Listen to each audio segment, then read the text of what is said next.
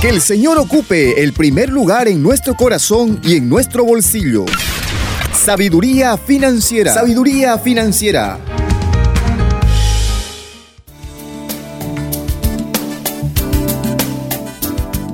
Bienvenido a su programa Sabiduría Financiera del Ministerio Financiero Compas Católico. La dirección de Dios para gastar, dar, ahorrar, invertir y salir de las deudas. En estos programas estamos hablando sobre las metas que nos hemos puesto para el año 2020.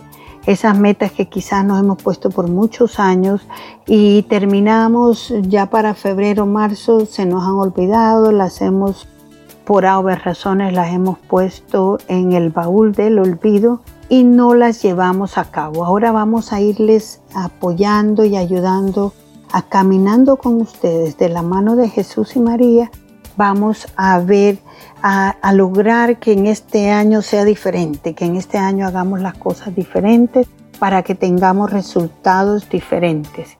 En las metas a largo plazo, según los expertos, nos tenemos que poner metas a seis meses, a un año, tres años, cinco años.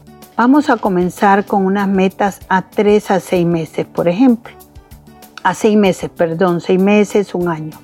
Ahorrar para ahorrar en su fondo de emergencia de tres a seis meses de gastos. Cualquiera va a decir esto es imposible.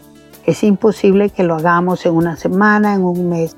Pero si nos proponemos poquito a poquito, de granito en granito, vamos a ir llenando la jarrita y vamos a lograr ahorrar primero un mes, luego para tres meses y si no es posible, seis meses de gastos para que en cualquier emergencia de enfermedad, de falta de trabajo, podamos nosotros hacerle frente sin necesidad de caer en la deuda. Como meta a largo plazo también puede ser el ahorro para la compra de una casa, un carro, vacaciones, estudio de los hijos, ahorro para la jubilación.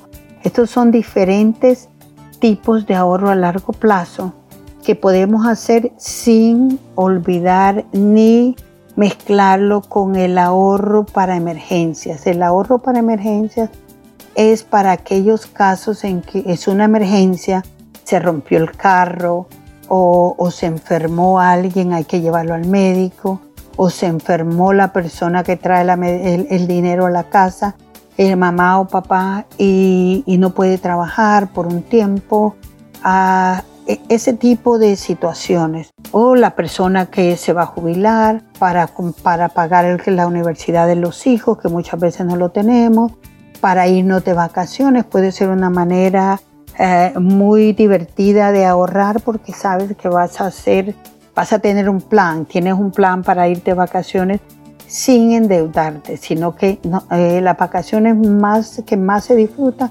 son aquellas vacaciones que usted las paga antes de irse de vacaciones. No aquellas que usted disfrute y cuando regresa tiene la pesadilla de toda la deuda que acumuló en esas vacaciones.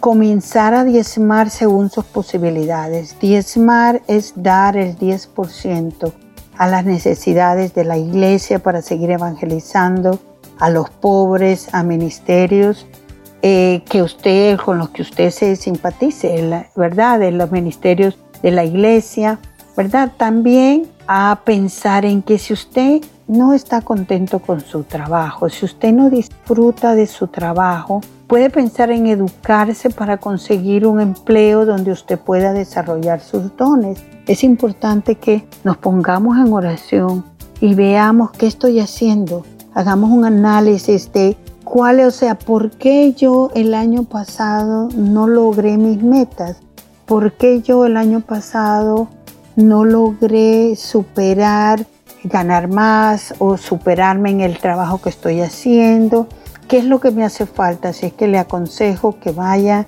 ante el Santísimo, pida en oración a nuestro Señor, que el Espíritu Santo lo ilumine y le guíe para que usted este año pueda identificar cuáles son esos dones que el Señor le ha dado, porque a todos nos ha dado dones, diferentes dones, pero unas veces buscamos los dones del otro, no los que nosotros traemos.